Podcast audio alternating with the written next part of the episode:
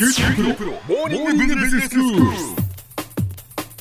日の講師はグロービス経営大学院の村尾恵子先生です。よろしくお願いしまよろす。しくお願いいたします。先生、今日はどういうお話でしょうか？はい、今日はですね、まあ、最近は学び直しというキーワードが結構出てますけれども、ええまあ、今学ぶべき理由、まあ、これから一体何が起こっていくのか、そんなことについてお話しできればなというふうに思っています。はい。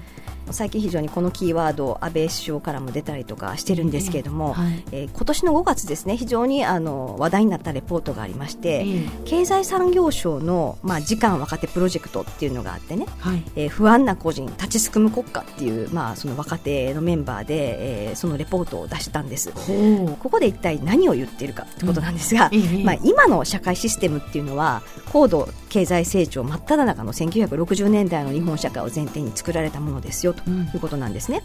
で、えーまあ、サラリーマンと専業主婦で定年後は年金暮らしというような、まあ、昭和の人生すごろくというふうに言ってるわけですが、はい。まあ、そのコンプリート率はすでに大幅に下がっているというふうに言っているわけなんですよね。はい。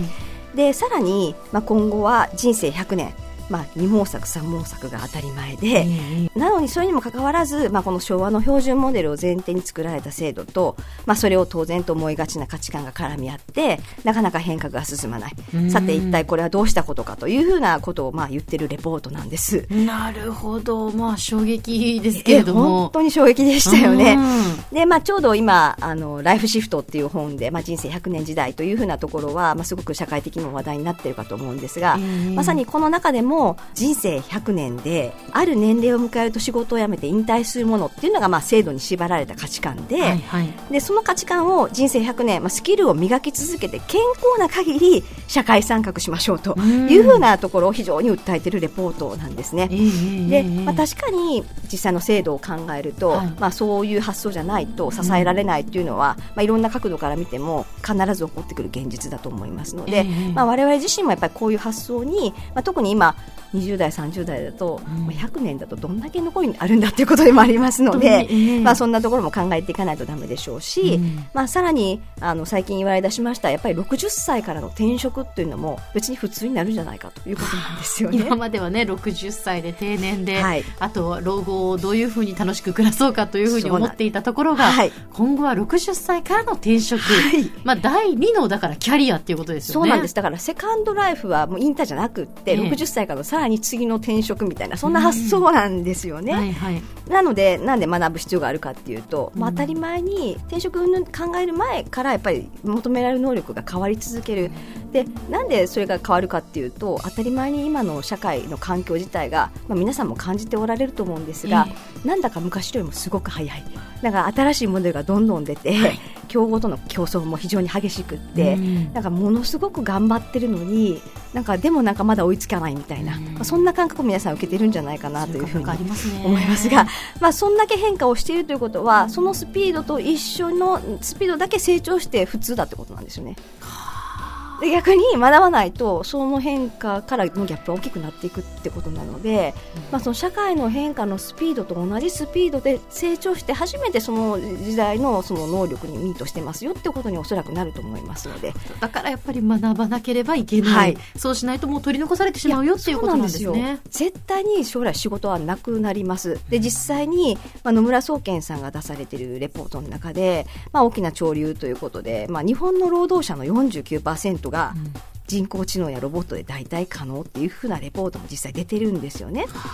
まあ、実際その欧米に比べて生産性とかまあその業務標準化っていうのが日本は結構進んでいないということから、まあ、労働人口の代替可能性が高いというふうに言われていたりとかします。でまあ、そんな AI みたいな話もあって、うん。じゃあどんな仕事が AI に代替されてしまって、どんな仕事は人間に残るのか、まあ、そんなことを少し考えておくと、まあ、やっぱりパターンがあってマニュアルにできる仕事過去データがあってその分析ができる仕事、まあ、そのあたりは最もやっぱり人工知能が得意な領域ということになりますので、うんまあ、ある意味のパターン化された仕事って間違いなくなくなっていくということなんですね。先生テレビやラジオのアナウンサーもなくなるんじゃないかっていう あのランクインしてたんですけどびっくりしたんですが私。もちろんねあの人工的なニュースロボットでも何でもいいから聞いときたいみたいな話であれば、はい、確かにそこは大体されるかもしれませんが。そうですね。原稿を正しく正確に読むっていうことで言うと、はい、もしかしたら AI の方が、はい、まあ、間違いませんからね、もうすでにだって自動生成されるニュースってウェブにありますもんね。あります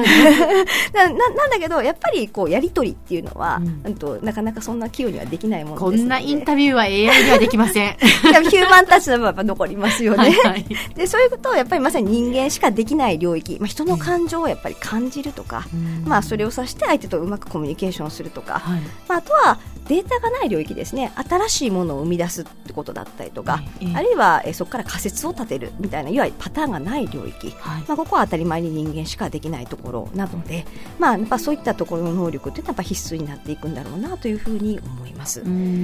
で、まあ、実際10年後みたいな形のイメージをしていくと、えー、まあ、この先、まあ、副業解禁みたいな話、まあ、これもかなり国が進めようとしているところでもありますので、はい、え。ー、えー、まあ、そうしていくと、まあ、いろんな人がこういろんな企業にご属しながら、まあ、一つのところをメインとしながらみたいな考え方もあれば、まあ、ほぼ対等に3分の1ずつこういうふうな仕事をしますみたいな形にも多分なっていくのかもしれなくて、まあ、おそらく法律もそんな方向で追いついていくと思いますので、まあ、ある会社でメインの仕事をしながら余った時間で例えば業務請負的にある仕事をしてみて、でさらに余った時間で NPO に少し、うん、とボランティアというかプロボノ的に仕事をするというふうな形なんかも普通になっていくんじゃないかなというふうに思っています。うプロボノっていうのはそのプロフェッショナルボランティア、はい、そうですね。すねはい、何らかの知的労働みたいなところなんかをまあそこに提供していって、えー、でもこれはやっぱりあの自分が今の会社でなかなか企画したいけど企画の仕事できないんだよねっていう場合なんかは、うんはい、まあ逆にそういうところでチャンスを得て新たなキャリアを得るというふうなこともできますので、なるほど。まあ、多分それはとてもいい方向なんじゃないかなというふうにも思います。はい。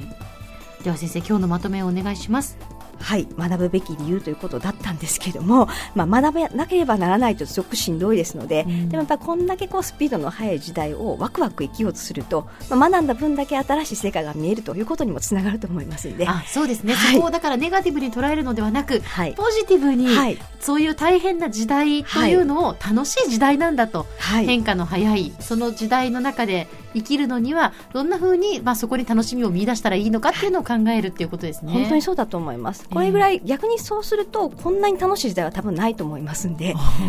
なんかある意味3つぐらいの時代を一気に生きてるぐらいのそれぐらいの時代だと思いますんで、まあ、せっかくなんでワクワクいきたいかなというふうにも思いますね。今日の講師はグロービス経営大学院の村尾恵子先生でした。どうもありがとうございました。ありがとうございました。